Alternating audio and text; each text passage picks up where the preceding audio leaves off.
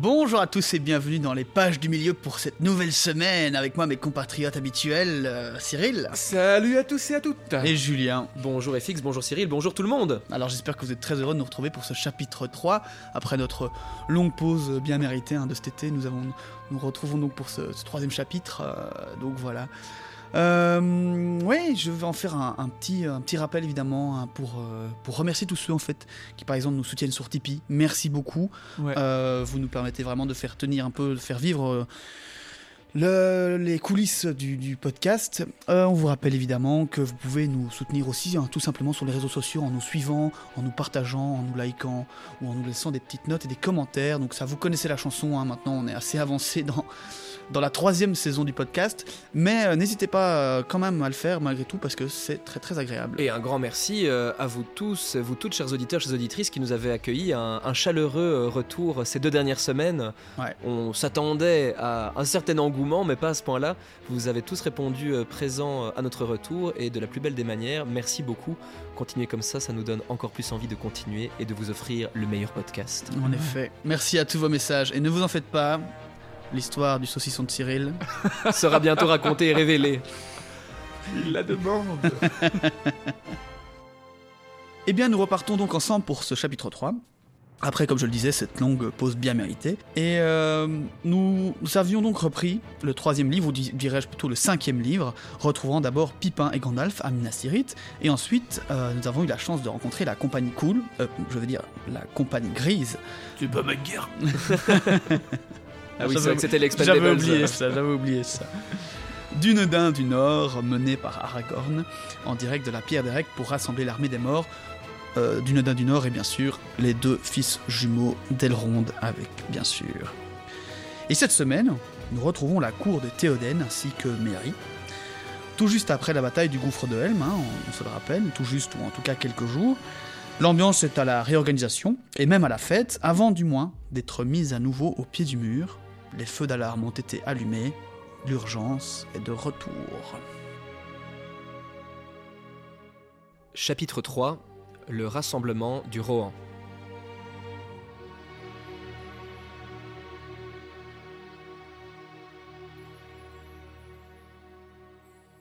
Toutes les routes courent ensemble à présent vers l'est à la rencontre de la guerre imminente et de l'assaut de l'ombre. Et au moment où Pipin, debout à la grande porte de la cité, voit entrer le prince d'Olamrot avec ses étendards, le roi du Rohan, lui, descend des collines. Au dernier rayon du soleil de la journée, les Rohirrim chevauchent lentement. Leur chemin contourne bientôt un énorme épaulement du rocher pour plonger dans l'assombrissement d'arbres. Les cavaliers descendent en une longue file jusqu'à parvenir au fond d'une gorge. Le soleil vient de se coucher. Bientôt, Arrodale s'étend devant eux, tout retentissant du bruit des eaux dans le soir. Alors Arrodale, c'est la vallée profonde au sud d'Edoras, au bout de laquelle se trouve Dunaro, où nous allons arriver aujourd'hui, et Dunaro, au-dessus duquel se trouve, au sommet, le refuge. C'est là que les troupes du Rohan vont se retrouver pour partir à Minas Tirith. Là, au fond de cette vallée, se trouve le fleuve Snowbourne, qui se précipite sur les pierres vers Edoras, les vertes collines ainsi que les plaines. Donc le Snowbourne, c'est euh, ce fleuve qui traverse le Rohan et passe donc devant Edoras. Au loin, sur la droite, à la tête de la grande vallée, le puissant Starkhorn, couvert de neige éternelle, le Starkhorn, ce n'est rien de plus que le plus haut sommet des montagnes blanches qui bordent le pays du Rohan. Et tout comme nous, tout comme vous, eh bien, est en train de contempler tout cela avec un grand étonnement. Il est épuisé car ils ont chevauché lentement et n'ont pris que peu de repos. Heure après heure, durant près de trois jours interminables, il a trottiné, montant et descendant par des cols et de longues vallées, et traversant également maint ruisseau. Tantôt il était aux côtés du roi, lui partageant des récits de la comté, tantôt il écoutait les récits des hommes de la marche, et la plupart du temps, il se trouvait derrière le seigneur Théoden, en silence, à essayer de comprendre la langue des hommes du Rohan. Il se sent de plus en plus seul en l'absence de Pipin, de Gandalf, et maintenant d'Aragorn, Legolas et Gimli, absence qui lui est très pénible. Il se rend compte même qu'il en oublie Frodon et Sam, eux sur qui tout repose pourtant. Mais les voilà enfin arrivés à Arrodale, où ils font halte, mais nul repos pour le roi. La journée a beau être finie, il a encore une grande distance à parcourir. Au matin, il ira à Dunaro pour le rassemblement de la marche. Curité grandissante, ils descendent au fond de la vallée traversée par le Snowbourne. Le chemin les mène bientôt à un gué où le murmure des eaux peu profondes se fait plus sonore.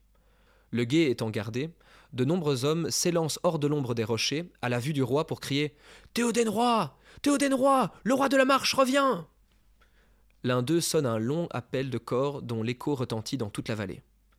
D'autres corps répondent, des lumières se montrent de l'autre côté de la rivière, et soudain s'élève loin au-dessus un grand concert de trompettes. Ainsi le roi de la marche revient victorieux de l'ouest à Dunaro, au pied des montagnes blanches. Il trouve là déjà assemblées les forces restantes de son peuple. Les capitaines viennent à sa rencontre, porteurs de messages de Gandalf. Dunir, chef de ceux de Harodale, est à leur tête.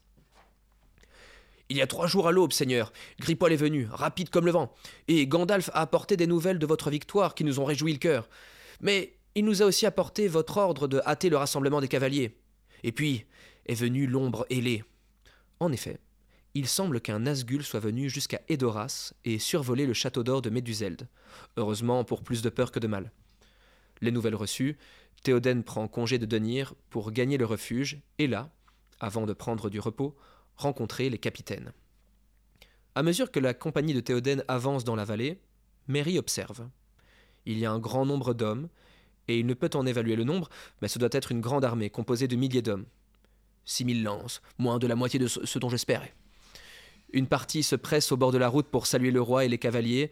Par derrière s'étendent jusqu'au loin des rangées de tentes et de baraquements, des alignements de chevaux au piquet, de grandes réserves d'armes et de lances. Ça ressemble un petit peu à ce que je vois quand j'arrive en festival, euh, en camping. Bon, les lances en moins et les chevaux en moins, mais tout cet amas de tentes, euh, ces gens qui vont et viennent.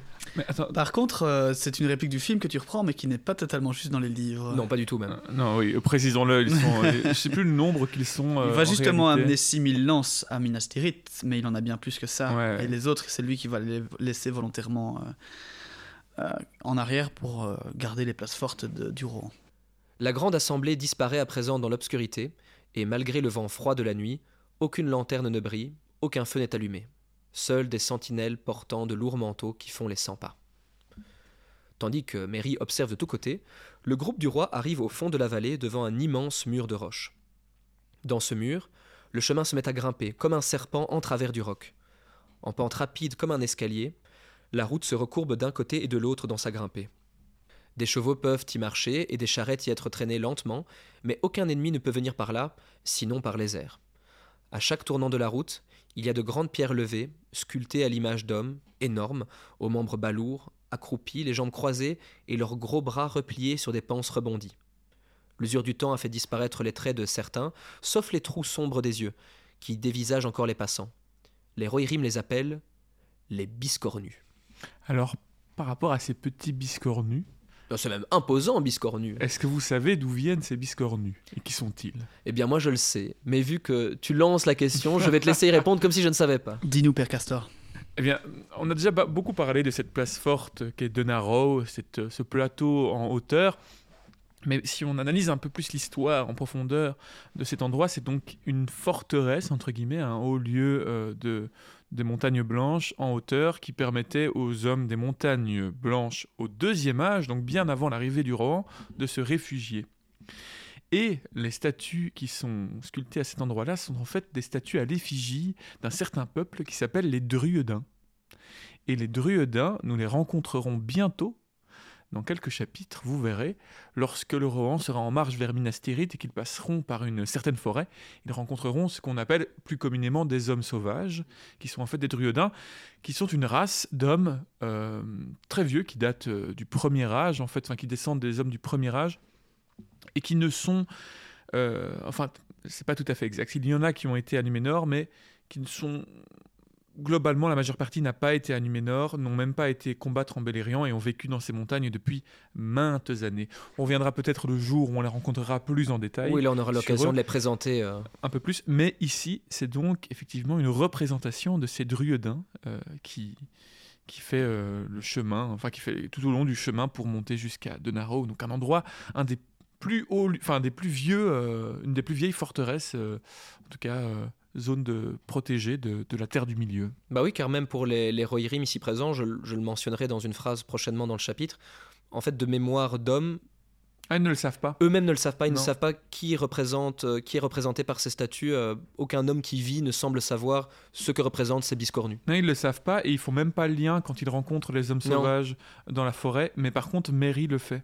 Hmm. Mary, au moment de voir les hommes sauvages, se dit tiens, il me rappelle les, les statues. Ouais. C'est tout ce qui est dit, mais on sait, ça a été confirmé. Ah, il est bon hein, quand même Tolkien pour nous faire des petits liens entre des chapitres euh, au travers Ouais. d'une phrase d'un hobbit. Mhm. Et ça, c'est aussi le genre de- de- d'information qui paraît tellement anodine ou que tu zappes à une première lecture si tu l'as fait un peu rapide et qu'en revenant dessus, là, tu, Ouais, ouais, ouais, c'est tu ça. butes dessus et tu dis Ah, mais oui, c'est ça en fait.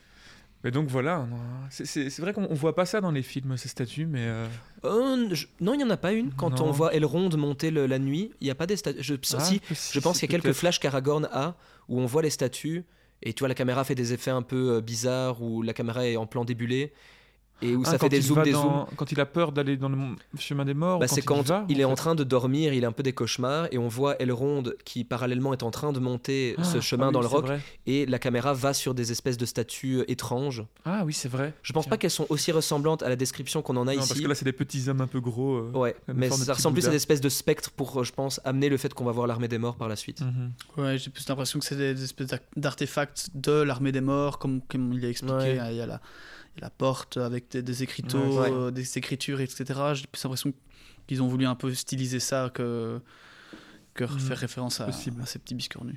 En tout cas, voilà l'histoire des biscornus. Au bout d'un moment, regardant en arrière, Merry constate qu'il a déjà grimpé quelques centaines de pieds au-dessus de la vallée, mais il peut encore voir, loin en contrebas, une file de cavaliers qui traverse le gué et suit la route en direction du camp préparé pour eux. Seul le roi et sa garde montent au refuge. La compagnie du roi parvient enfin à un brusque rebord. La route passe dans une coupure entre des parois rocheuses, monte une courte pente et débouche ainsi sur un large plateau. Les hommes appellent ce plateau le Firinfeld. C'est un champ d'herbes verdoyantes et de bruyères dominant de haut la vallée de Dunaro. Ce plateau se trouve au genou de grandes montagnes.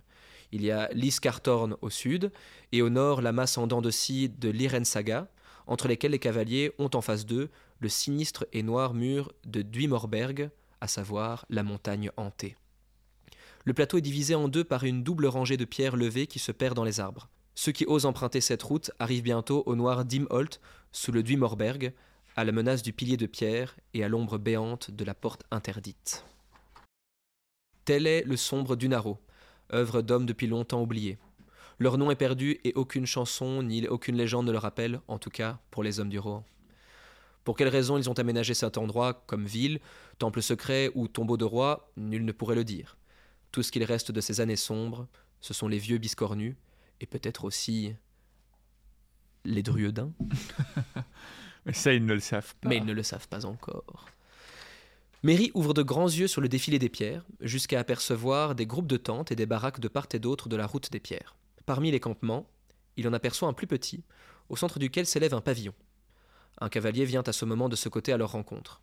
En approchant, Merrick voit que le cavalier est une femme, portant cependant un casque et vêtue jusqu'à la taille comme une guerrière, une épée à la ceinture.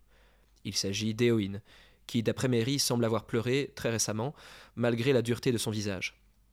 La route jusqu'ici s'est déroulée sans encombre, monseigneur. Elle était pénible pour des gens arrachés soudain à leur foyer. Il y a eu des mots rudes, car cela fait longtemps que la guerre nous a chassés des champs verts, mais il n'y a eu aucun acte mauvais. Tout est maintenant ordonné comme vous le voyez. Et votre logement est préparé, car j'ai eu pleine information à votre sujet, et je connaissais l'heure de votre arrivée.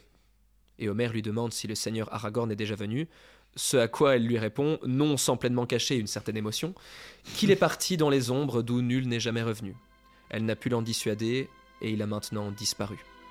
Comme son espoir d'amour et de romance avec lui, peut-être En tout cas, les chemins d'Éomer et d'Aragorn sont désormais séparés, et le capitaine du Rohan réalise qu'ils devront bel et bien chevaucher sans lui. L'espoir du Rohan s'amenuise.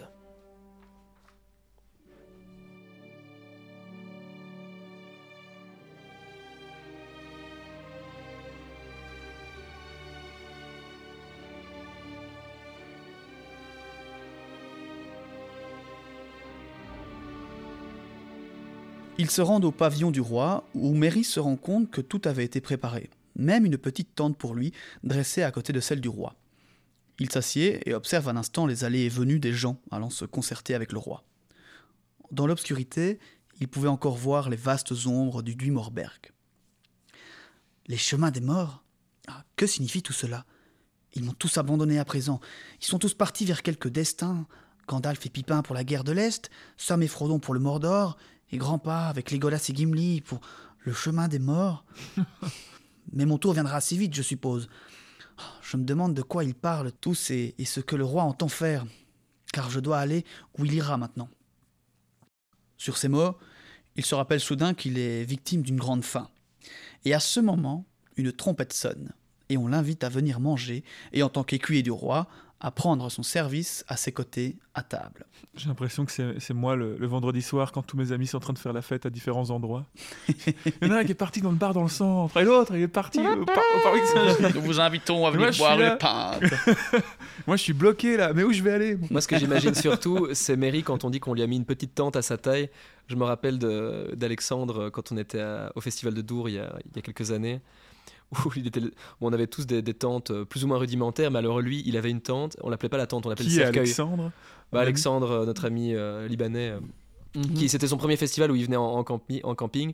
Et sa tente, lui, c'était pas une tente, c'était un cercueil. En fait, tu pouvais juste te glisser dedans. Ah oui, je Et vois. et t'avais pas de place pour bouger, tu vois, c'est limite plus Je une tente de plage tente. en fait. d'une Ouais, place. ouais, ouais. euh, Et quand il l'a déballé et qu'il l'a inscrit, on a dit mais qu'est-ce que tu vas faire Est-ce que là-dedans notre pendant Pipin a une une semaine tente à sa taille, toute, tu vois, la- la- la- exactement la même tente du roi, mais juste En miniature. en miniature, tu vois. C'est ça que je l'imagine, euh, tu vois, assis à, à l'entrée de sa tente comme ça, euh, les jambes croisées, en train de manger Ouais. sa petite pâtée. euh. Quelle horreur. Et ça va, il a survécu. il- Bah, il faisait quand même 30-35 degrés. Ouais. Il a survécu, mais on va dire qu'il y a des soirs qui étaient plus rudes que d'autres. Tu m'étonnes. On, on en a bien ri. Mais ri. Dans le fond de la grande tente étaient accrochées de grandes tentures brodées.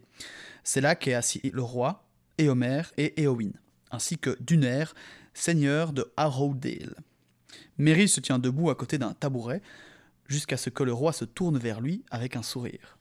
Allons, maître Mériadoc, ne restez pas debout.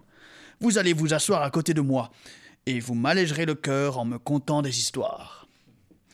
Mais plutôt que les histoires, c'est un silence qui s'abat dans le pavillon jusqu'à ce que Mary rassemble son courage et ose poser la question qui le tourmente. Euh, par deux fois maintenant, Seigneur, j'ai entendu parler des chemins des morts. Que sont-ils? Mais où est Grandpa? Enfin, je veux dire, euh, le Seigneur Aragorn. où est-il allé? Le roi soupire un grand coup, mais c'est Éomer qui prend la parole. Nous n'en savons rien, et nous avons le cœur lourd. Mais pour ce qui est des chemins des morts, vous en avez vous-même passé les premières marches. Mais aucun homme ne sait ce qui s'étend au-delà. Théoden reprend. S'il faut en croire ces vieux contes transmis de père en fils dans la maison des Horles, la porte sous le Duimorberg mène à un chemin secret, qui va sous la montagne vers une fin oubliée. Mais personne ne s'y est jamais aventuré pour déchiffrer le secret, depuis que Baldor, fils de Bregon, passa la porte et ne fut jamais revu parmi les hommes. Il avait prononcé un vœu inconsidéré, alors qu'il vidait la corne au festin que Bregon avait donné pour consacrer la ville de Méduseld nouvellement construite. Et il ne monta jamais sur le haut siège dont il était l'héritier. On dit que les morts des années sombres gardent la route et ne permettent à aucun vivant d'accéder à leur salle cachée. Mais on peut les voir parfois eux-mêmes franchir la porte, comme des ombres, et descendre la route des pierres. Les habitants de Harrowdale assujettissent alors leurs portes et voilent leurs fenêtres, et ils tremblent de peur. Mais les morts sortent rarement, et seulement en de temps de grandes inquiétudes et de morts prochaines. Et c'est donc ce monsieur... Ce fameux roi dont nous parlions dans l'épisode précédent et dont le cadavre, enfin il s'agit pro- très probablement Oui, de oui. lui, que Aragorn euh, a foulé. euh, Ouais. Donc un espèce de serment fou de vouloir en déceler les secrets qui l'amena à une mort certaine. dans une nuit d'ivresse. c'est- euh, c'est pas rare que les rois euh, des royaumes euh, partent du seuls, euh, fassent des, des serments fous comme euh, Earnur, je parle évidemment d'Earnur, c'est le dernier, le dernier roi du Gondor qui Ouais, est ouais, mort qui est parti à Minas défié par le roi sorcier en fait, pour un Ouais. pari quoi. Ils sont un peu fiers ces rois. Mais d'ailleurs je... je... Bah, tout- une, une grosse partie des, des chutes des empires de, Ouais, c'est vrai. de cet univers est, est basée autour de la fierté mal placée de, certains hein. rois. Vrai, ne lancerait-il pas aussi de nos dirigeants euh, dans notre monde? Il n'y Oh a là qu'un pas à faire que je ne franchirai pas, tout comme celui euh, de passer le seuil de la porte des morts. Voilà. je- On peut partir dans un podcast politico-philosophique, mais euh, Non, Oh, mais c'est c'est déjà le cas. il me semble que, que Aragorn, en fait, le- au chapitre précédent, vous irez réécouter, chers auditeurs et auditrices, si vous voulez en être sûr, mais Même deux, trois fois. hein. Je ne sais pas si tu l'avais mis dans tes résumés, mais il me semble qu'il fait une. En fait, il, il sap- il sait que c'est le, le roi qu'il découvre là, parce qu'il fait une référence aux fleurs de. euh, vous savez, les fleurs qui poussent sur les tombes des rois. Les Ouais.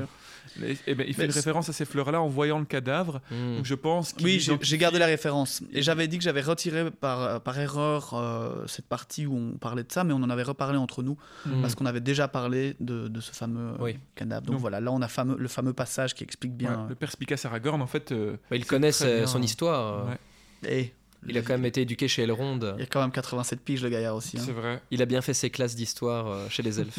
Il était bien motivé par la petite élève du dernier rang. C'est elle qui lui donnait des cours de rattrapage, des cours privés le soir.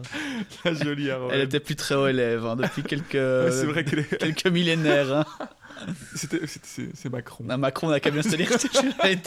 Et voilà, le glissement vers le politique a été enfin entamé. Bon, c'est pas très philosophique comme politique pour le coup. C'est plutôt vulgaire politique. mais bon. Merry se demande alors pourquoi Aragorn est parti par là, à juste titre. hein.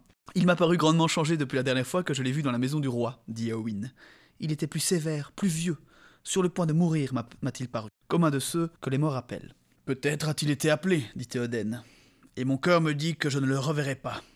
C'est pourtant un homme royal, de haute destinée, et trouve un réconfort en ceci, ma fille, puisque tu parais avoir besoin de réconfort dans ton affliction pour cet hôte.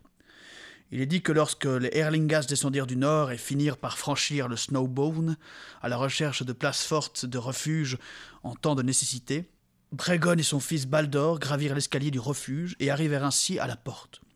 Sur le seuil était assis un vieillard, d'un âge indéterminable. Il avait été grand et majestueux, mais il était alors desséché, comme une vieille pierre. En fait, ils le prirent pour une pierre, car il ne bougeait pas. Et il ne dit mot jusqu'au moment où ils voulurent le dépasser et entrer. En fait, c'était une pierre. C'était une pierre, voilà.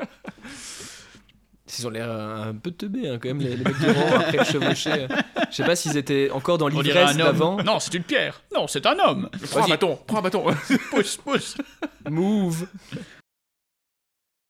Alors une voix sortit de lui, que l'on eût dit venue de la terre, et, à leur stupéfaction, elle parlait dans la langue de l'Ouest. La voie est fermée. Ils s'arrêtèrent alors et l'examinent. Ils virent qu'il était toujours vivant, mais ils ne les regardaient pas. La voie est fermée, reprit la voix. Elle fut faite par ceux qui sont morts, et les morts la gardent jusqu'au moment venu. La voie est fermée. Et quand sera ce moment demanda Baldor, mais il ne reçut jamais de réponse, car le vieillard mourut dans l'heure et tomba face contre terre. Et les autres n'eurent jamais plus aucune nouvelle des anciens habitants de ces montagnes. Peut-être, cependant, le temps annoncé est-il venu, et Aragorn peut-il passer? Mhm, bien vu. Et Homer s'inquiète alors des agissements d'Aragorn. Pourquoi aller chercher la misère sous la terre alors qu'au dehors il y a la guerre? Sur ce, ils sont interrompus. À l'entrée de la tente se trouve un messager du Gondor. Un homme de grande taille rentre et Merry doit retenir un cri, tant il croit reconnaître Boromir, grand et fier, avec de grands yeux gris. Seigneur des Groirim, ami du Gondor, je suis Irgon, messager de Denethor, qui vous apporte ce signe de guerre. Le Gondor est dans un grand besoin. Les Rohirrim nous ont souvent aidés, mais à présent, le seigneur Denethor demande toute votre force et votre célérité de craindre que le Gondor tombe enfin. Il tend alors une flèche rouge au roi Théoden. La flèche rouge, dit Théoden. Il la tient dans ses mains tremblantes. La flèche rouge n'a plus été vue dans la marche depuis toutes mes années. Les choses en sont-elles donc arrivées là? Et qu'est-ce que le seigneur Denethor estime que doivent être toute ma force et toute ma célérité?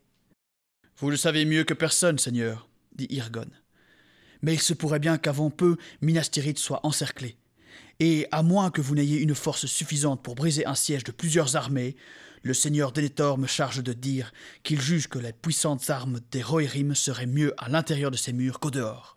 Mais il sait que nous sommes un peuple qui se bat plutôt à cheval et en terrain découvert, et aussi que nous sommes dispersés et qu'il faut un certain temps pour assembler nos cavaliers. N'est-il pas exact, Irgon que le seigneur de Minas Tirith en sait plus long que ce qu'il indique dans son message? Car nous sommes déjà en guerre, comme vous pouvez le voir. Je ne saurais dire ce que le seigneur Denethor peut connaître euh, de toutes ces choses, répondit Irgon. Mais notre cas est vraiment désespéré.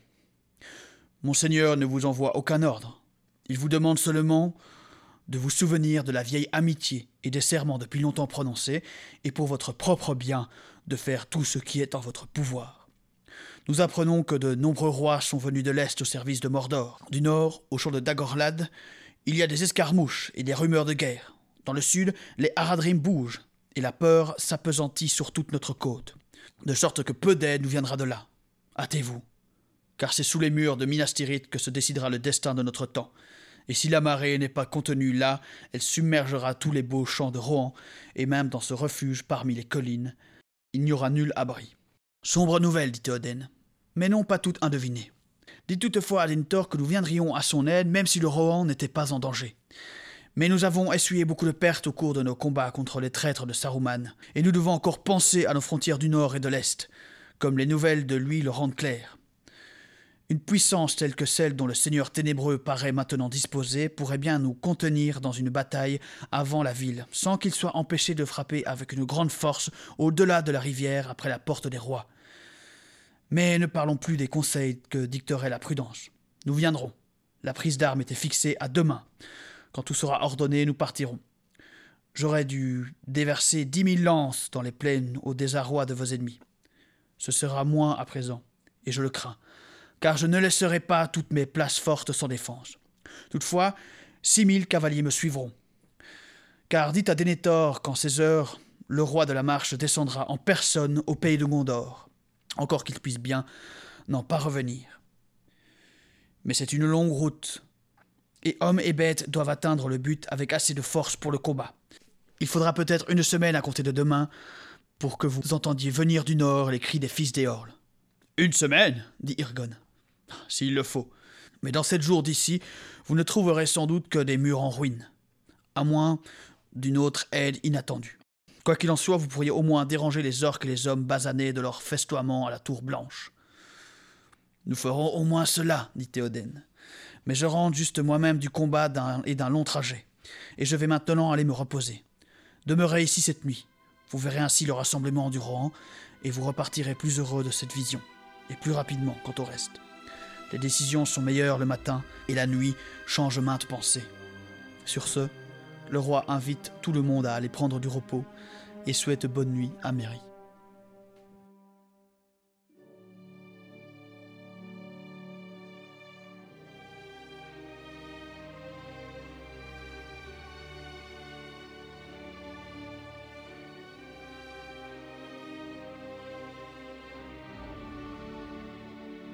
Je ne me laisserai pas abandonner là pour être convoqué au retour, dit Mary.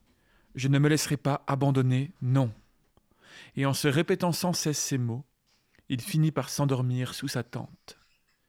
Je juste revenir sur ce que tu as dit juste avant. C'est intéressant de se dire que Théoden, finalement, il a pas mal d'hommes, quoi. En tout cas, il a pas mal de force. En tout cas, bien plus que Minas Tirith. Euh, alors qu'on a cette vision euh, de Minas Tirith plus puissante, plus grande, plus, plus imposante, avec euh, des armées sur toutes les sur toutes les murailles, mais en fait, euh, Théoden en a vraiment beaucoup plus, parce que je pense qu'ils sont, quoi, 3000 à Minas Tirith pendant la, bataille?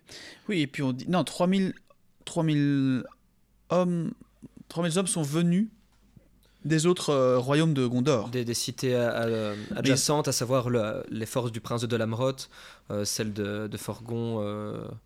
Donc il y a beaucoup plus d'hommes que ça à Minas Tirith. Non, non, j'ai les chiffres exacts, désolé de vous contredire. Ah, en fait, moi, moi je suis persuadé qu'on dit littéralement que des autres royaumes sont venus 3000 hommes. Les, mais j'ai les chiffres ici du, de l'Atlas de la Terre du Milieu. Ah, nous. Par contre, comme il était dit dans le dernier chapitre, hein, on sait aussi que Minas Tirith en fait, est déjà en décrépitude depuis un petit temps que du coup, en effet, les armées du Gondor s'amenuisent fortement.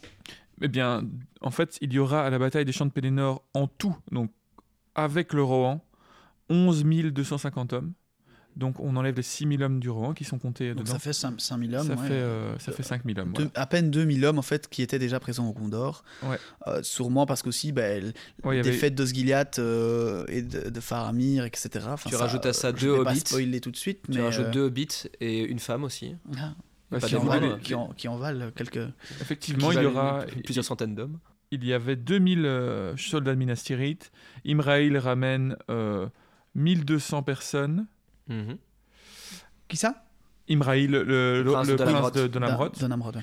Et puis il y a des groupes de 300, de 100, de 50, de 150, de 500, de 300 et de 200. Il y a des qui pêcheurs, des montagnards ouais, qui là, viennent je- euh, qui- qui des font- environs. qui font- Et euh, du coup, oui, c'est vrai que le Rohan, en final, mm, sort aussi d'une guerre assez. euh, et, de, et de combats assez euh, intenses. hein. On a même le roi de. Le roi. Le fils du roi qui, est- qui est décédé, etc. Mais, à mon avis, étant. euh, un grand peuple étalé sur quand même un, un grand territoire, euh, Ouais. tous euh, capables de, de chevaucher, etc. Et donc peut-être beaucoup capables de- de- d'entrer dans la cavalerie. Mais on se retrouve quand même avec beaucoup d'hommes. Et je crois qu'ils ont été beaucoup moins assaillis en fait que le, Ro- que le Gondor l'a été pendant ces, ces dernières années. C'est vrai. Et je trouve que c'est relativement bien représenté en fait dans le film finalement. Parce que ben, tout simplement la charge des Rohirrim, on voit clairement qu'il y a 10 000 hommes, enfin 6 000 pour, Ouais. pour le coup. Ouais, ouais, mais tu sais, Euh, le, c'est- c'est simplement la vision quand tu vois de, de Méduseld et de. Que, que tu vois ce, palais. tout tu- petit. Tu, tu Ouais, ça paraît ouais, tout petit, ouais, t'as ouais, l'impression qu'il n'y a personne. Alors que quand tu arrives au Gondor, tu vois Minas Tirith, c'est gigantesque. Tu te dis que c'est d'office eux les plus Ouais. gros. Ouais, ouais, Alors ouais. qu'en fait, non. Finalement, s'il y avait une guerre entre le Rang et, et le Gondor, C'est probablement que le Rohan gagnerait. ouais, ouais. Bah, Ah, ça bah. dépend comment se déroule le conflit aussi. Et là, l'in- tout l'intérêt des, des Rohirrim, c'est de- d'être des, des cavaliers oui, aguerris. c'est vrai. et que eux, sur le, champ de, les- sur le champ de Pelennor, peuvent faire bien plus de dommages que euh, les archers du Gondor depuis leur petite muraille. Ouais, ils ne pourraient pas pénétrer finalement les. Et ils ne pourraient pas pénétrer les murs. du Minas C'est sûr. Mais ils sont d'une aide euh, ouais. capitale pour euh, protéger le, le Gondor. C'est en effet euh, drôle d'image en fait euh, de, ré- de réaliser ça, que le Gondor est bien plus en décrépitude que Ouais. le Rohan, enfin que le Rohan n- ne l'est pas tant que ça au final. Et leurs peuples sont dispersés. hein. Ceux qui sont du côté de Pélargir, ils savent pas venir donner un coup de main. Ils sont Ouais. déjà assaillis totalement. Parce qu'il y a des, que- factions euh, de ces côtés-là aussi. qu'Aragorn, Legolas et Gimli euh, Parce que dis-toi, croiser. 2000 hommes euh, de, de soldats de Minas Tirith, il n'y a que 2000 soldats. C'est quoi? C'est- dans une salle, ça représente quoi? Par exemple, la forêt nationale, cette grande salle de concert, il y a combien de personnes C'est quand c'est plus rempli? que ça. hein. Oh, c'est beaucoup moins que ça. Euh, oui, Forêt Nationale a une bien plus grande capacité. Ça, c'est notre salle. euh, Oui, désolé pour tous nos Ouais. auditeurs français. C'est parfois on On a des, la traduction. on a des euh, références euh, Le pour, Zénith, euh, euh, pour le ce genre de choses. combien Euh, Euh, je crois que Forêt Nationale, si c'est rempli, c'est euh, oh, c'est plus de 2000. C'est entre. Est-ce que c'est 4000, 6000, 8000, un truc comme ça? Ouais, En tout cas, Bah, c'est non, voilà, rien tu sais quoi? 2000 places, c'est l'ancienne Belgique remplie. C'est vraiment de la fosse- vraiment Et la debout et assis, hein, donc c'est tout- Ouais, ouais. toute l'ancienne Belgique remplie. Donc c'est très petit. C'est hein, la de- fosse très d'une petite salle, d'une salle de concert de mo- moyenne taille, quoi, je dirais. Ouais, De même- Enfin, pas de petite, ouais, de moyenne taille, quoi. Donc C'est vraiment très que dalle, quoi. C'est euh, L'ancienne Belgique, c'est notre zénith à nous. euh. bon, vous allez peut-être pas être d'accord, parisien, notre- mais avec un meilleur son, une des meilleures salles d'Europe notre audience, euh, notre audience fixe au final. Donc euh, tous ceux qui nous écoutaient là, euh, avec tous ceux qui Vous êtes notre armée de Minas euh, Tirith. chaque semaine, dites-vous qu'on devrait défendre ensemble Minas Tirith. Ouais, c'est ça. Euh, C'est vrai. C'est vrai quand c'est vraiment. euh, Parce qu'il est amusant aussi de se dire, et qu'on n'a peut-être pas vraiment mis le doigt dessus il y a deux semaines quand on arrivait à Minas Tirith. Donc pour rappel, euh, la cité était en cours d'évacuation quand Gandalf et, et Pipin arrivaient, euh, à savoir les, les enfants, les femmes et tous les, les hommes qui ne pouvaient pas se battre, les, les vieillards aussi, euh, étaient évacués. Donc en fait, on n'avait pas vraiment fait attention à ça, mais c'est de se dire que la ville devait être incroyablement calme, Ouais. vu qu'il y avait presque plus que des soldats. Et des guérisseurs et des guérisseuses aussi qui étaient encore présents. Mais ça devait être incroyablement vide. Ouais, c'est vrai. Et du coup, euh, tout. ouais, il y ne- avait juste que quelques enfants. euh, C'est ça. Comme il était dit. euh. Et que c'était la fin, c'était le moment où les derniers étaient en train de partir et tout ne tournait du coup plus qu'autour de, de l'armée présente sur place. Euh, des, paraît- des offices de l'armée. Ça paraît si gigantesque comme cité, tu te dis qu'il y a que 2000 hommes qui doivent tenir ces murailles. C'est. Bah, les niveaux supérieurs sont délaissés, hein. ça c'est plus la garde de Denethor, mais Ouais, la plupart sont vers les niveaux inférieurs. Je vais revenir avec ce que j'ai déjà dit pas mal de fois, mais c'est clair qu'on est malheureusement dans une période de l'histoire qui Ouais, part de la décrépitude et de, Mhm. de la chute, entre guillemets. Enfin, heureusement, là, ici, on, on le sait sans spoiler. Enfin, c'est un spoil, mais on le sait que euh, ce royaume ne va pas euh, chuter non plus. On va même avoir le roi qui revient, etc. Mais on n'aura plus jamais la, la même euh, magnificence a- après ça. Mais on est quand même dans un moment, ben voilà, c'est comme il l'a dit, euh, il a dit les, les, les maisons avec ces belles armoiries, de- peut-être de familles gondoriennes au sang numénorien, etc., euh, sont, sont, sont- sont vides en fait actuellement. c'est ça. quoi. Il y a de nombreuses factions qui se trouvent aussi euh, en bordure euh, du Gondor et des champs de Pelennor. Il y a ceux qui sont du côté de Sgiliath qui sont Mhm. en train d'essayer de tenir cette, euh, cette zone-là. Et puis on a les rôdeurs qu'on avait vus avec Faramir, il y en a plein d'autres. Il y en a qui sont du côté de, de Pélargir aussi. Ouais, ouais, Donc c'est assez dispersé au final. bien sûr, Même si ça fait peut-être pas des milliers d'hommes en plus, il y a des forces qui sont, qui sont absentes de la ville. Oui, c'est sûr. Mais oui, même- ça- ça reste très peu. Et d'ailleurs, dans les films, on donne plus cette impression, je trouve, de, de second or. euh, encore avec beaucoup d'hommes, je trouve, Ouais, quand, ouais, on on- a, quand on a on a cette l'impression- scène de ce flashback de, de, de Faramir et, et Boromir Ouais, euh, on voit des qui armées. reprennent Osgiliath. Mais ça- même quand tu vois les, les- les plans de Minas Tirith durant la bataille, où tu vois toutes les, les murailles sont remplies d'hommes, Mm. il y a des grosses catapultes et tout, t'as l'impression qu'allez, ils sont vraiment un gros nombre, mais en fait non, ils sont rien, ils sont Ouais. l'ancienne Belgique quoi. C'est terrible en fait. Ouais. C'est bizarre de se dire ça. Ouais, ouais. Mais et pour, euh, et pour répondre à la question qui à mon avis taraude pas mal de gens, les forces ennemies, on les estime à 45 000 hommes. Alors Voilà. que dans le film, c'est plutôt 75 000. Voilà, bon, 45 000, euh, c'est pas non plus, bah, c'est du monde, mais c'est, Bon, on est plus à du 1 contre 4 que euh, Ouais, ouais. du 1 contre 10, ouais, ouais, c'est ce ça. qui change pas mal, ou 8, ce qui change pas mal la donne. Ouais. Tout comme dans la bataille du gouffre de Helm, qui est beaucoup moins déséquilibré dans le livre que dans le film, Ouais, ouais. où là ils sont 10 000 face à 500 hommes, avec les elfes en plus, Oui, oui, c'est ça. ce qui est euh, démesuré.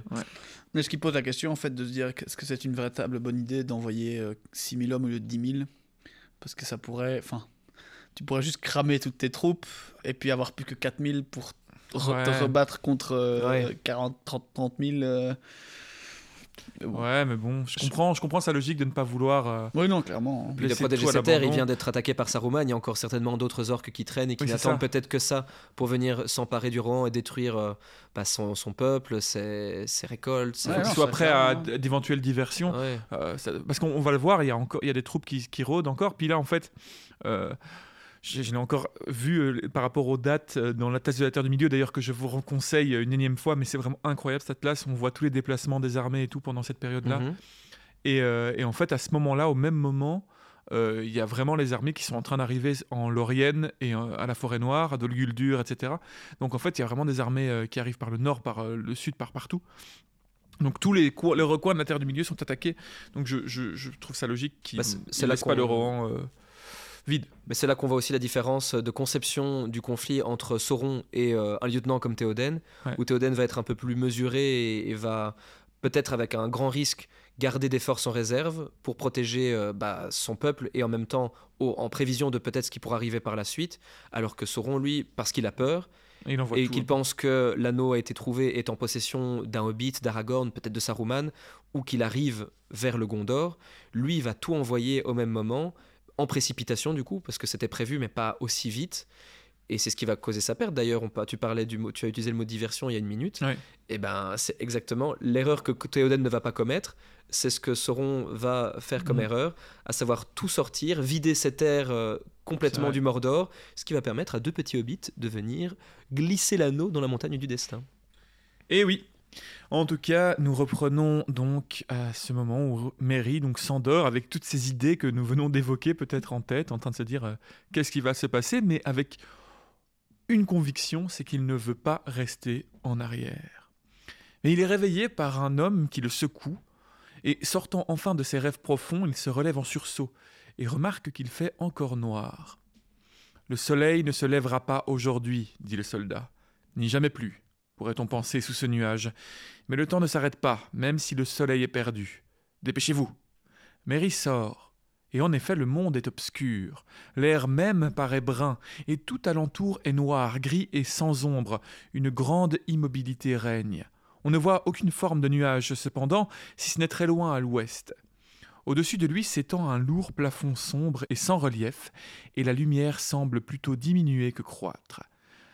Donc voilà, ça c'est effectivement, euh, on va le voir, euh, ils vont, ils vont le dire, hein, mais c'est voilà les, nuages, la nuée qu'envoie Sauron pour permettre à ses troupes d'avancer, puisqu'on le sait que les orques n'aiment pas la lumière du soleil. Ils peuvent euh, sortir au soleil, ils vont pas brûler comme des vampires, néanmoins ils vont pas être très à l'aise. Et, donc pour permettre à ses troupes de, de développer facilement, eh bien ils recouvrent le ciel. Mary voit de nombreux hommes observant et murmurant, leur visage gris et triste, certains reflétant la peur. On peut s'imaginer l'angoisse que ça doit être euh, de voir ce ciel qui s'assombrit. Enfin, vraiment, c'est un, un signe un peu apocalyptique hein, pour le coup. Et puis, comme le disait Pipin, être dans l'attente d'une bataille à laquelle on ne peut échapper, quelle Quelle angoisse. ouais, c'est vrai. Mais là, tu vois vraiment quelque chose que tu ne comprends pas arriver. C'est vraiment très flippant. Mary se dirige vers le pavillon du roi et découvre Irgon, le cavalier du Gondor, à côté d'un autre homme vêtu du même vêtement, mais de stature plus courte et plus large. Ce dernier parle au roi. Cela vient du Mordor, Seigneur. Cela a commencé hier soir au crépuscule. À présent, le grand nuage s'étend sur tout le pays d'ici au mont de l'ombre, et il s'épaissit. La guerre a déjà commencé. On y arrive donc en fin de compte, répond le roi. La grande bataille de notre temps, dans laquelle bien des choses disparaîtront. Mais au moins, n'y a-t-il plus besoin de se cacher? Nous irons tout droit par la route découverte, et le plus vite que nous pourrons. Le rassemblement commencera immédiatement, sans attendre les retardataires. Avez-vous de bons approvisionnements à Minas Tirith Car si nous devons partir maintenant en toute hâte, nous ne pourrons nous encombrer, et nous devrons nous charger que de vivres et de l'eau nécessaire pour aller jusqu'à la bataille. Irgon répond par l'affirmative et invite le roi à chevaucher le plus vite possible. Théoden donne l'ordre de rassembler les cavaliers et Éomer sort pour s'en charger. Bientôt, les trompettes sonnent dans le refuge et de nombreux autres répondent d'en bas. Mais leur voix ne résonne plus avec la même clarté et la même magnificence qu'il avait paru à Mary la veille au soir. Elles paraissent sourdes et discordantes dans l'air lourd, et leur retentissement est sinistre. Le roi se tourne alors vers Mary. Maître Mériadoc, je vais prendre la route dans un petit moment. Je vous libère de mon service, mais non de mon amitié. Vous demeurerez ici, et si vous le désirez, vous servirez la dame Éowyn qui gouvernera à ma place. Mary en est dévasté. Il balbutie. Il ne veut pas être séparé du roi. Tous ses amis sont partis au combat. Il aurait honte de rester derrière. Mais le roi est formel. Les chevaux sont trop grands pour Mary. Il ne peut les monter. Mary insiste qu'on l'attache sur le dos d'une bête. Théoden sourit. Il assure Mary qu'il pourra chevaucher à ses côtés sur son petit cheval jusqu'à Edoras. Après, il devra le laisser. À ce moment, Éowyn se lève. Venez donc, Mériadoc, je vais vous montrer l'équipement que j'ai préparé pour vous. Ils sortent alors ensemble, et elle continue. Aragorn ne m'a présenté qu'une requête, tandis qu'il passait parmi les tentes, c'est que vous soyez armés pour la bataille. Je la lui ai accordée comme je le pouvais, car mon cœur me dit que vous aurez besoin de pareil équipement avant la fin. Elle mène Mary à une baraque au milieu du logement des gardes du roi. Là, un armurier lui apporte un petit casque, un bouclier rond et d'autres pièces d'équipement. Malheureusement, il n'a pas de côte de maille à la taille de Mary, mais il lui donne un juste au corps de solide cuir, ainsi qu'une ceinture et un poignard. Pour l'épée, il en a déjà une. Prenez toutes ces choses, dit Théoïne, et menez-les à une heureuse fortune. Adieu maintenant, maître Mary. Mais nous nous retrouverons peut-être un jour, vous et moi. Snip, snip, clin d'œil. C'est ainsi que, dans une obscurité croissante, le roi de la marche s'apprête à mener tous ses cavaliers sur la route de l'Est.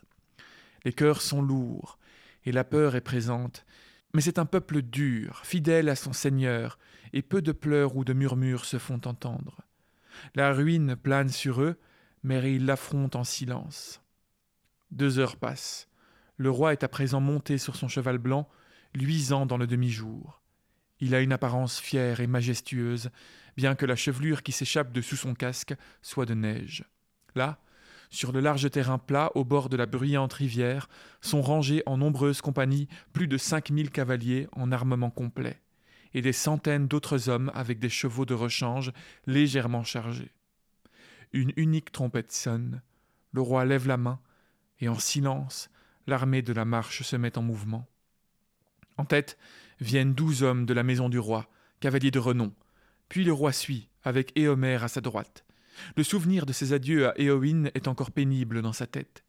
Derrière se trouve Mary, sur son petit cheval en compagnie des messagers du Gondor. Il passe le long des rangs des hommes qui attendent, le visage dur et impassible. Et quand ils sont bientôt arrivés à la fin de la rangée, un homme jette un regard rapide et perçant sur le hobbit. Mary le regarde et remarque que cet homme est plus jeune et de taille et de corpulence moindre que la plupart, il saisit alors la lueur des yeux gris de ce garçon, et il frissonne, car il lui apparaît soudain que c'est là le visage de quelqu'un qui, sans espoir, va au-devant de la mort. De quel garçon s'agit-il? Oui, alors on va se rendre compte que c'est un garçon plutôt important ou garçon, garçon important, mais on insiste vraiment sur le nom garçon, garçon. Voilà, mais à ce moment-là, on ne le sait pas et je trouve cette description terrible parce que quand je l'ai relu, je me souvenais même plus que c'était ce garçon, mais euh, ça m'a fait quelque chose de lire ça. C'est tellement tragique de voir le, Ce personnage. Ces descriptions du non-espoir, de, de la résilience qu'ils ont, de juste se dire, bah, en fait, on va au devant de la mort. Pour beaucoup, je pense. Et je pense que la plupart, en fait, s'imaginent comme le On roi également. hein, Ouais, mais- ouais. Sauf mais que ce personnage-là, c'est pour d'autres raisons en plus. Oui, je sais, oui, je mais sais. je pense que ça traduit. Moi, parce que moi, j'y ai pensé plusieurs fois quand on, quand- pendant tout ce passage. Déjà, le roi qui le dit, ici, il est dit, machin. Ouais. Et que, en fait, si tu retires l'armée des morts, qui est une inconnue complète pour la plupart des gens, si Il n'y a la aucun totalité des gens, espoir. euh, c'est- clairement, cette bataille, elle- elle n'est pas gagnable. Et, Non, non, non. Et, et même s'il gagne, euh, il se retrouve à 2500 et il y a encore. C'est pour mourir juste encore après. 20 000 hommes ou 30 000 hommes, je sais pas combien ils sont oui. encore là-bas. C'est un pense que barou d'honneur. clairement, c'est le baroud d'honneur et c'est la fin. Et, et en fait, mets-toi dans cette image, dans cette sensation-là. Parce que je me dis, tu vois, le, le gars de. Les, le, le, le- le roi de. Le, messie- enfin, le seigneur de. euh, de la ville, de l'autre De ville de, de Malrot, merci. Euh, il envoie 1200 hommes à côté de 200 pêcheurs, tu vois. Je me dis, c'est clairement aussi des gens Ouais. qui viennent de 1500 km plus loin. On, leur, on leur dit clairement, écoutez, la guerre elle est loin, mais on va devoir aller mourir pour notre Seigneur que vous avez jamais rencontré de votre vie. Parce qu'en fait, si eux ils tombent, nous on tombe aussi. Et il y a vraiment ce côté de désespoir de dire, ok, en fait il faut tous y aller, avec Ouais, ce ouais. ciel qui devient noir, vision apocalyptique comme tu le disais. Donc je crois qu'il y a vraiment un sentiment de, Terrible. hein. Bah, si c'est pas maintenant aussi, très ce C'est ça, euh, qui- ouais, c'est c'est ça- ça. c'est ça qu'ils doivent se dire. Soit ils le font maintenant et ils ont peut-être une chance, non pas de gagner sur Sauron, mais de mourir en, en essayant de repousser au maximum et en permettant aux civils de, de tenir un peu plus longtemps et peut-être de fuir. Ouais. Soit ils attendent, ils font comme si de rien n'était et ils, vont, ils seront les prochains de toute façon. Mais cette, cette, cette image, moi je trouve, cette description à, à ce moment-là du chapitre est particulièrement, je trouve, prenante dans, Mhm. dans le livre. C'est vraiment, on voit, euh, enfin c'est Mary qui, le- on, on le voit à travers les yeux de Mary, mais dans ce, dans ce silence matinal avec tous ces hommes qui apprêtent leurs chevaux, les chevaux de rechange d'ailleurs. euh, Ouais.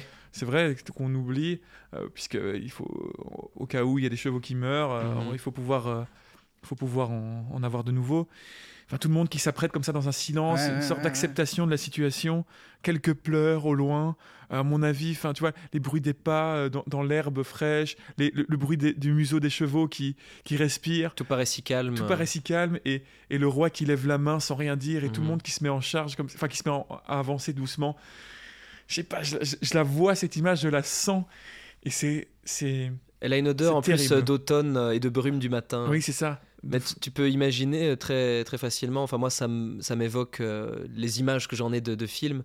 Euh, par exemple, au tout début de, du film de Spielberg, Il faut sauver Soda Ryan, Oui. lorsqu'ils sont dans ces, ces petites barques avant d'arriver Ouais. sur la plage, où c'est, sans le, le remous des vagues, c'est très calme, ils ne parlent pas, il n'y a aucun bruit, entends c'est juste ça. des gémissements, certains hommes qui prient à voix basse, certains qui vomissent, mais il n'y a quasiment aucun bruit, jusqu'au moment où la mitraille s'active Ouais, ouais. sur eux, où là c'est le chaos. Et pareil que euh, ce qu'on peut imaginer euh, qu'a dû euh, voir, euh, ont dû voir certains dans les, les tranchées. Oui, tout à fait. Là- le là, je- matin, avant que l'assaut soit donné à chaque fois et qu'ils doivent sortir de leur tranchée, ça devait être ex- excessivement calme, où les hommes devaient être résignés et juste se dire bon Mhm. bah c'est quand la prochaine fois qu'on va devoir sortir et potentiellement mourir. Ouais, c'est là que je trouve ces, ces- ces descriptions, bah, pour un Tu homme sens qui qu'il a a connu, vu ce regard. qui a- chez les- il a les- vu ce il a vu ses regard, regards. il a connu ce silence, il a Mhm. connu cette résilience, cette acceptation de la mort, il l'a, il l'a, il l'a perçu, il l'a vécu. Et c'est pour ça que ces descriptions sont aussi, euh, aussi glaçantes. Alors là, évidemment, on résume. Il y a des parties qui sont avec nos mots, mais je vous invite euh, à ceux qui ont envie, euh, qui n'ont jamais fait, de un jour lire quand même ces livres, et de se rendre compte de, de la manière qu'il a de décrire ces moments qui sont, qui sont vraiment prenants. Quoi.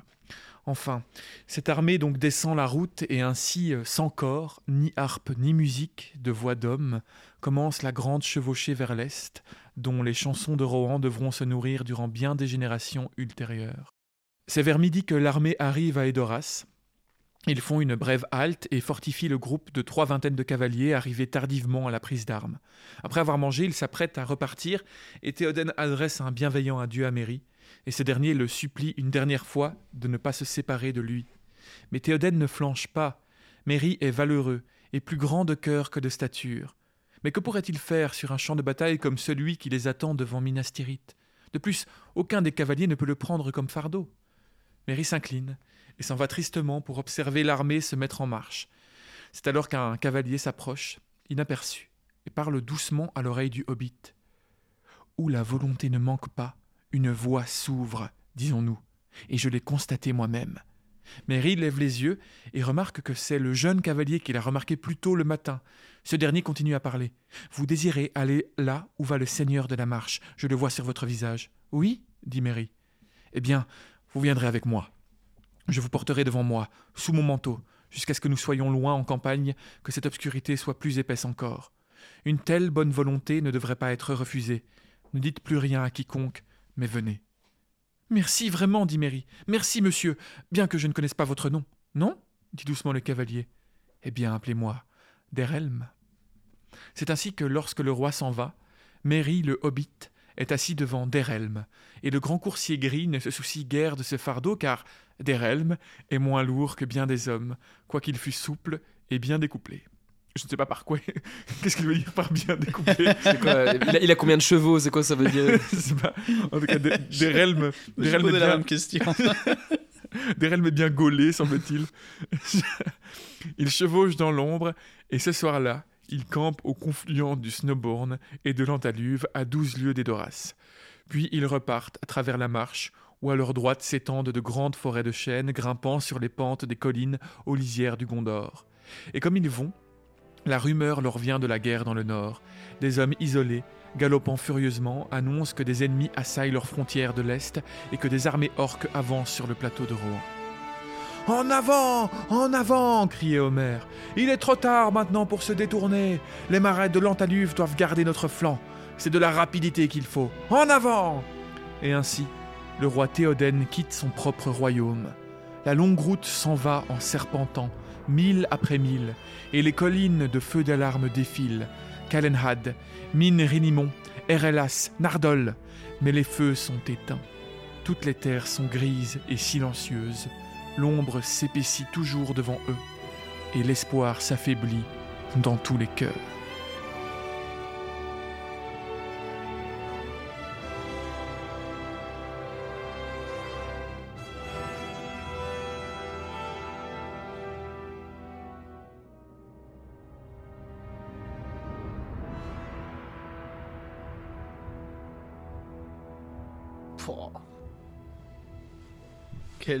Quelle, fin de. Y a-t-il besoin d'en rajouter? Bah, tout ce qu'il faudrait, c'est la, petite musique euh, par-dessus, euh, la musique du Rohan. Euh. Ah, je la mettrai sûrement, vous l'avez sûrement entendu à l'instant, chers auditeurs et auditrices. Elle, vous fait sûrement grincer les poils, hérisser les poils, encore plus que nous l'avons maintenant. Ah, c'est terrible, hein, mais on a déjà beaucoup parlé de cette, voilà, de cette résilience, ce désespoir, mais on le sent, quoi, ça transpire à travers ces pages, euh, cette absence d'espoir, cette... et en même temps, ce courage et cette valeur de tous ces hommes et de cette femme, en l'occurrence, de partir. Euh, oui, parce que. Ah, peut-être que j'ai spoilé certains. Oh non, tu l'as dit. de cette femme, en l'occurrence, de partir à la guerre face à la mort comme ça. Je. Ouais on ne peut rester qu'en admiration face à ces personnages. Mais j'ai l'impression qu'il y a, oui, c'est clair, puis il y a plus grand chose à, enfin, on va encore discuter, mais là maintenant la guerre est partie quoi. J'ai l'impression ah qu'on doit lire la suite, on doit, on doit continuer l'aventure parce que, parce que des histoires qu'on a là, comme on a là maintenant, il y en a, il y en a ici, il y en a, enfin ici, là à l'instant on est au rang, il y en a à Minas Tirith, euh, et tout va s'enchaîner quoi. D'ailleurs la semaine prochaine sera assez lourde en, émotion, euh, donc ouais c'est, c'est, en tout cas pendant ces quelques chapitres jusqu'à la bataille, euh, on est vraiment sur la la pente glissante comme ça sur le fil du rasoir mhm. et ce n'est que perdition et désespoir. Euh. c'est ça. Ben là, la semaine prochaine, on va directement rentrer dans la bataille qui commence au Gondor. Au cœur du conflit. Hein. Au cœur du conflit, les premiers, les premiers mouvements d'armée réels et concrets. La bataille la plus importante que nous attendons. C'est déjà bientôt. Que nous chanterons encore pendant des, centaines d'années euh, pour euh, leur, à leur mémoire. Mais oui, voilà, que dire, que dire? Faudra qu'on fasse un, on en profitera pour un peu plus parler, je pense aussi de, ces seigneurs du coup, euh, Imraïl, euh, le roi de, le roi de, le prince de Lamrod, de puisqu'on a pas, on a parlé un peu de l'origine du nom de Lamrod, du coup, qui est ce personnage Amrod, mais il faut savoir que Imraïl, donc c'est le nom du prince, c'est en fait le tonton de Faramir et de Boromir, c'est euh, Ouais, c'est Qui a du sang de Numénor dans les veines. C'est le père de la femme de Vindulas, donc la, la Ah, femme de, De Denethor. Denethor, oui, oui. C'est leur tonton qui a du, temps- du sang numénorien, bien sûr aussi. Chose que Legolas d'ailleurs ne manquera pas de, de remarquer lorsqu'il le croisera à la Ouais. fin du conflit. Et euh, Vous avez du sang d'elfe en vous, je le vois. peut-être on peut en parler maintenant. De toute façon, il nous reste. On, on peut- on- Bah oui, nous y sommes, alors allons-y. suis. Mais Ouais, vas-y, bah oui. parce qu'effectivement, ces seigneurs, on, en avait- on les a rencontrés la semaine dernière. On n'a pas pris le temps de ça. Il y a deux semaines, nous avons. Mais il y a deux en- semaines. En, fait, il y a la saison dernière, euh, durant je sais plus quel chapitre de- du, du, livre 2, j'avais parlé, on avait parlé à un moment de tous ces couples humains et elfes qui étaient très rares et en fait ils, ils faisaient à chaque fois l'objet d'une histoire assez particulière et j'avais dit oui mais il y a une histoire qui est pas très particulière ou en tout cas qui est moins euh, moins euh, Connu. connue. Et en fait, elle est à l'origine de ce peuple, de, de, de, de la cité de Dolamrot, euh, tout simplement. En fait, il y a une, euh, une elfe qui était la suivante de Nimrodel, donc euh, l'amante, l'amoureuse d'Amrod, cette fameuse histoire, euh, et qui, en fait. Donc, pour, je résume en- entre gros guillemets encore une fois le, le début de cette histoire. Amrot et Nimrodel se rencontrent en Lothlorien, parce qu'Amrot est le seigneur de, Nim- de la Lothlorien à ce moment-là, durant le deuxième âge. Un elfe. Un elfe, oui, Ouais. oui. Et euh, ils, sont, ils tombent amoureux, sauf qu'au moment où le Balrog est... Enfin, il y, a des- il y a des bordels, en fait, euh, dans, la, dans la Moria avec les nains qui réveillent des trucs qu'ils n'ont pas trop envie de réveiller. et euh, je sais plus les détails exacts, mais il y a des guerres avec les nains. Et donc Nimrodel, elle a peur et elle s'enfuit de la Lothlorienne avec une compagnie de suivantes. Et elle rejoint euh, plus bas, en dessous des montagnes blanches, elle rejoint des hommes, etc., qui, qui étaient déjà installés là-bas, sûrement des druidins en partie, dont je vous ai parlé au début de cet épisode, et des hommes qui sont en train de former des peuples, dont un certain, euh, je ne vais pas dire de bêtises, donc je reviendrai avec son nom la semaine prochaine, mais en tout cas un homme qui vit là-bas, et ses suivantes, elles vont en fait rencontrer les hommes, et il va y avoir un homme qui va s'accoupler à une de ces elfes, Ah. et qui va euh, créer le début de ce peuple qui en fait c'est un des c'est un des euh, ancêtres de Imraïl donc un des ancêtres aussi de, de, de Faramir et de Boromir etc Ce qui explique que Legolas va voir du sang elfique Exactement. dans ce prince Imraïl. et voilà il- en fait les hommes racontent que ces que ces- ce peuple là a une euh, a une ascendance elfique ce qui est le cas en fait euh, visiblement en tout cas la légende raconte que ils, ils sont nés de l'union d'une des suivantes de Nimrodel et, euh, et donc voilà il y a eu donc une histoire d'amour qu'on connaît moins euh, qui est Comme moins quoi, il y en aurait peut-être d'autres. hein, Peut-être, hein, ouais. Moi j'ai toujours trouvé que j'avais des traits elfiques. ouais. Peut-être que une de, un de mes ancêtres, une de mes ancêtres. Dans le noir, a- peut-être. Mais Peut-être. oui, peut-être. C'est c'est vrai que tes parents, on, on est très. Mais moi je pense que ce serait plutôt dans mes ancêtres, ce serait un nain et une elfe ou l'inverse. une naine et un, et un elfe, je ne sais pas. Non, ça, ça n'a jamais existé dans l'histoire de, de Tolkien, en tout cas. Euh, Et bah dans mon histoire À part dans les fantasmes du film euh, Ouais. Le Hobbit. Mais, Une c'est espèce de fanfiction euh, chelou. Mais donc voilà, encore plein d'histoires sur tous ces personnages. Moi, je regrette un peu qu'on ne les voit pas dans les films. euh, Ces, ces gens de Dolamrot qui Ouais, paraissent si ouais. impressionnants. Bah écoute, si nous avons. euh, Peut-être un jour, euh, des jeunes Belges pourront réaliser un spin-off sur euh, Ouais, ces personnages oubliés, Allez, si vous nous faites tous des dons, on peut peut-être arriver au budget de la série Amazon. sur euh, les, les side quests, les aventures secondaires de- des Ouais. fils d'Elrond. Moi, je suis surtout qu'est-ce qu'ils ont très, été faire très, dans le très Nord déçu que ce genre de série. On va pas revenir sur le, le, le premier Oui. série. mais C'est que la première référence qu'on fait depuis le, retour vrai, de- ouais. du Mais podcast. que, que c'était clairement ce genre de série, enfin de ce genre de projet qui aurait pu en fait nous dépeindre énormément de ces personnages et de ces peuples magnifiques. ouais. Par exemple, l'histoire de Nimrodel, pourquoi pas commencer là? Ouais. On n'en sait rien, mais pourquoi pas? Ah bah ouais. C'est génial. Pourquoi pas faire euh, une partie, une, sé- une série sur ce qui se passe du côté des Haradrim, au sud? Mais vous savez pourquoi Comment pas Sauron a été les- corrompre ces endroits-là? Oui, bon. Mais ils n'ont euh, pas les droits et ils ont tout pas ça. les droits, Mais. Évidemment, ils n'ont pas les droits. Même sans les droits, il y avait moyen de faire quelque chose de bien. bon, sur ce, Sur ce, voilà. euh. Est-ce que vous avez encore des choses à dire pour clôturer ce chapitre, ma foi euh, ah, c'est intense. euh, Ouais. intense Moi j'ai hâte d'être la semaine prochaine, je veux en savoir plus, je veux voir ce conflit de l'intérieur. Ouais, Ouais. ouais, ouais. Peut-être qu'on pourra un jour raconter vraiment l'histoire du saucisson aussi. Mais...